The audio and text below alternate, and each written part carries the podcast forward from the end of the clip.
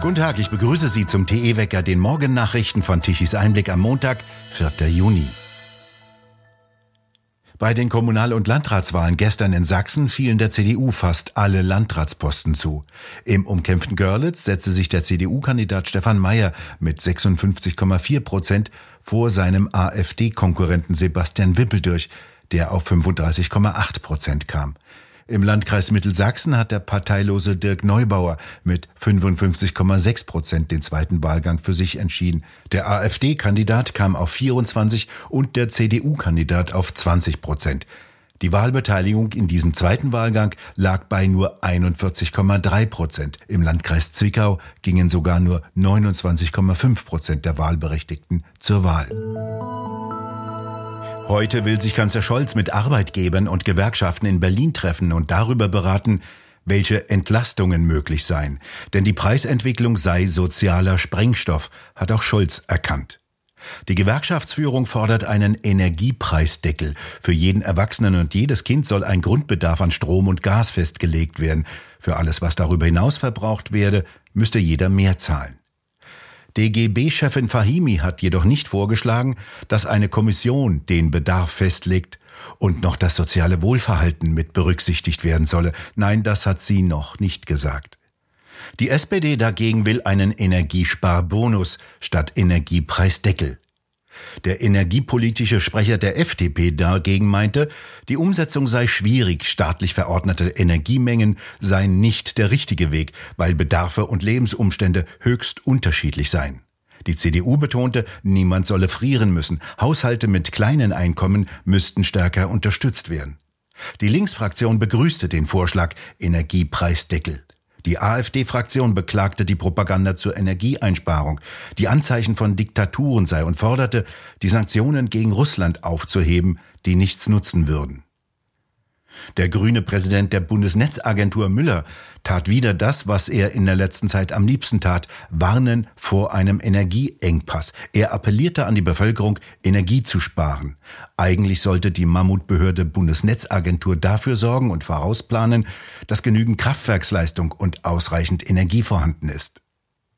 Der CDU-Energieexperte Jung glaubt, dass ein umfassendes Programm für Energieeinsparung notwendig sei. Öffentliche Gebäude müssten vorangehen. Die Bundesregierung müsste hierfür kurzfristig Länder und kommunale Spitzenverbände zusammentrommeln und Regelungen abstimmen. Beamte also sollen mit dem Frieren für den Klimaschutz anfangen. Einen weiteren Betrieb der Kernkraftwerke allerdings hat niemand ins Spiel gebracht. Die letzten Kernkraftwerke sollen bekanntlich Ende des Jahres abgeschaltet werden. Woher danach die fehlende Energiemengen kommen soll, weiß niemand. Notstromaggregate empfiehlt die Bundesregierung. Jetzt hat auch die Bildungs- und Wissenschaftsministerin Stark-Watzinger die Absage eines Vortrages von der Humboldt-Universität in Berlin heftig kritisiert. Gegenüber Bild erklärte sie, es dürfe nicht in der Hand von Aktivisten liegen, welche Positionen gehört werden dürfen und welche nicht. Wissenschaft lebe von Freiheit und Debatte. Eine Biologin wollte am vergangenen Samstag einen Vortrag zum Thema Geschlecht ist nicht gleich Geschlecht und warum es in der Biologie nur zwei Geschlechter gibt, halten. Sie wollte evolutionsbiologisch herleiten, warum es aus biologischer Sicht nur zwei Geschlechter gibt und dass biologisches Geschlecht und Geschlechterrollen unterschiedliche Dinge seien. Die Humboldt-Universität sagte den Vortrag ab. Begründung Sicherheitsbedenken. Aktivisten hatten zu einer Demonstration vor dem Hauptgebäude der Humboldt-Universität aufgerufen. Sie warfen der Biologin sogenannte Transfeindlichkeit vor. Die Biologin Marie-Louise Vollbrecht erklärte, das Einknicken vor radikalen, gewaltbereiten Aktivisten, die kein Verständnis von Biologie haben, verständlich, aber alarmierend sei. Der Vorfall sei ein weiteres Beispiel, mit welchen radikalen Mitteln Genderideologen vorgehen. Der Vortrag sollte am Samstagabend in der langen Nacht der Wissenschaften unter dem Motto laufen Wissenschaft als Antwort auf Fake News, Verschwörungstheorien und fatale Irrtümer. Die Humboldt-Universität zu Berlin wurde im Jahre 1809 im Zuge der preußischen Reformen, insbesondere der Bildungsreform, mit dem Anspruch begründet, einer breiteren Masse Bildung auf naturwissenschaftlicher Basis zugänglich zu machen, ganz im Sinne und Geiste der Gebrüder Humboldt. Die PR-Chefin der Humboldt-Universität sagte, dass mit der Absage des Vortrages keine inhaltliche Aussage einherginge und dass diese Entscheidung allein der Sicherheit diene. Der Vortrag solle außerdem nachgeholt werden. Im Emsland hat sich der Verdacht der afrikanischen Schweinepest bestätigt. In einem Betrieb im südlichen Emsland mit einer Sauenhaltung mit 280 Sauen und rund 1500 Ferkel wurde der afrikanische Schweinepestvirus bestätigt. Wie der Erreger in den Betrieb kam, darüber haben die Fachleute noch keine heiße Spur. Ausgeschlossen wurde ein Eintrag durch infizierte Wildschweine, der üblicherweise ein Infektionsweg ist. Sämtliche Schweine in diesem Betrieb wurden gestern gekeult.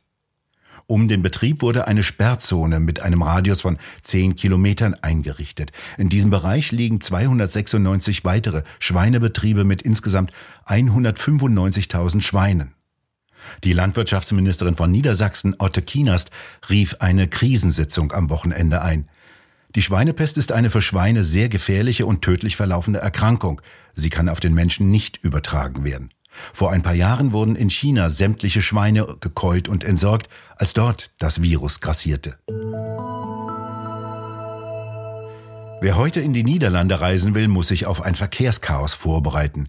Denn die seit Wochen demonstrierenden Bauern wollen heute das gesamte Land stilllegen. Der Leiter der Bauernprotestorganisation Farmers Defence Force, Mark van den Över, sagte, dass er viele Protestler auf den Straßen und Autobahnen erwartet. Die Organisation allerdings werde formal nichts organisieren. Es sollen unter anderem die Zufahrten zu den Flughäfen Amsterdam sowie Eindhoven und Maastricht gestört werden. Die Verteidigungsministerin sagte, dass das Militär einsatzbereit sei, wenn es sein müsse. Die zuständige Stickstoffministerin, ja, sowas gibt es seit Januar in Holland tatsächlich, bittet die Landwirte darum, nicht an den Straßenblockaden teilzunehmen. Wie Tichys Einblick bereits mehrfach berichtete, will die niederländische Regierung bis 2030 den Stickstoffausstoß um 50 Prozent senken, in einigen Regionen sogar bis zu 95 Prozent. Zweifelhafte Stickstoffmengen dienen als Hebel der Landwirtschaft, den Garaus zu machen. Die Methoden, mit denen der grüne Staat den Bauern an ihr Eigentum geht, sind brutal. Entweder die geben ihren Betrieb freiwillig auf und werden entschädigt, müssen sich aber verbürgen, dass sie nie wieder einen landwirtschaftlichen Betrieb aufnehmen. Oder, wenn der Bauer immer noch nicht will, nimmt der Staat dem Bauern den Hof einfach weg. Dahinter steht der Green Deal der EU. Der linke EU-Kommissar Timmermans will, dass in Europa 10 Prozent der Flächen stillgelegt werden. Dies, während sich gerade eine weltweite breite Nahrungsmittelkrise abzeichnet. Das arme Stickstoffmolekül ist zur Staatsgefahr aufgebauscht worden. Zweifelhafte Stickstofftheorien dienen als Hebel der Landwirtschaft, den Garaus zu machen. Es werden noch nicht einmal richtige Messungen verwendet, sondern nur Rechenmodelle. Diese windigen Modellrechnungen dienen als Begründung für die Notwendigkeit, die Landwirtschaft zu zerstören. Das Sommerwetter geht weiter, es bleibt sonnig, lediglich am Nachmittag können im Süden und in der Nähe des Alpenrandes einige Schauer und Gewitter auftreten. Für die Mitte Deutschlands werden Temperaturen von 26 bis 28 Grad erwartet, im Norden etwas kühler. Nur in der Juli-Glut gedeihen Wein und Getreidegut, weiß der Bauer aus seinen alten Regeln. Allerdings war es in vielen Regionen im Juni zu trocken, vor allem im Osten Deutschlands. In Mecklenburg-Vorpommern mussten die Bauern bereits mit der Noternte in der Wintergerste beginnen, die zu wenig Wasser und zu viel Hitze im Juli bekommen hatte. Die Getreidekörner haben sich nicht zu Ende entwickelt, der Halm ist vergilbt und brüchig. Der Landwirt sieht, dass die Körner zu klein und zu leicht sind, die nicht den erwarteten Ertrag bringen. Wintergerste ist zum größten Teil Viehfutter und geht meist in den Export. Die Bauern gehen mit mäßigen Erwartungen in die diesjährigen Ernte, wie der Bauernverband Mecklenburg-Vorpommern erklärte. Sie befürchten bis zu 40 Prozent Ertragseinbußen. Es kommt allerdings darauf an, wo die Standorte sind. Hier gibt es große Unterschiede. Wir bedanken uns fürs Zuhören. Schön wäre es, wenn Sie uns weiterempfehlen. Weitere aktuelle Nachrichten lesen Sie regelmäßig auf der Webseite tichiseinblick.de und wir hören uns morgen wieder, wenn Sie mögen.